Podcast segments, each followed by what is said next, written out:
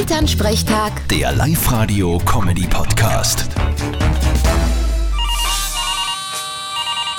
Hallo Mama, Grüß dich, Martin. Du, am Wochenende ist ja Zeitumstellung. das ist richtig. Jetzt einmal angenommen, es kämen Zwillinge auf die Welt.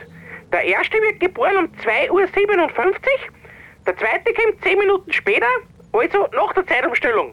Da war es ja dann wieder 2.07 Uhr. Ist der zweite dann öder als der erste? Du stößt Fragen.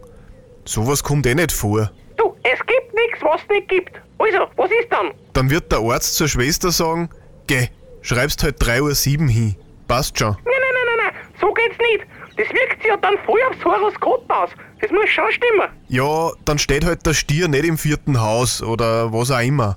Mir ist das wurscht. Ja, mir nicht. Mich beschäftigt das. Weißt was mich beschäftigt? Was denn? Die Live-Radio GmbH und Co. KG.